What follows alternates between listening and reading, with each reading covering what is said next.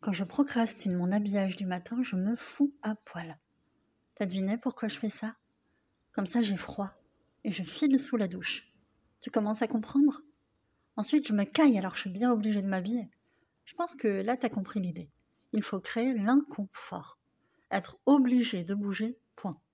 Que la partie de toi qui cherche à procrastiner comprenne que c'est foutu et qu'elle capitule. Prends soin de toi. Libère-toi de la procrastination pour une vie, non pas subie mais bien choisie.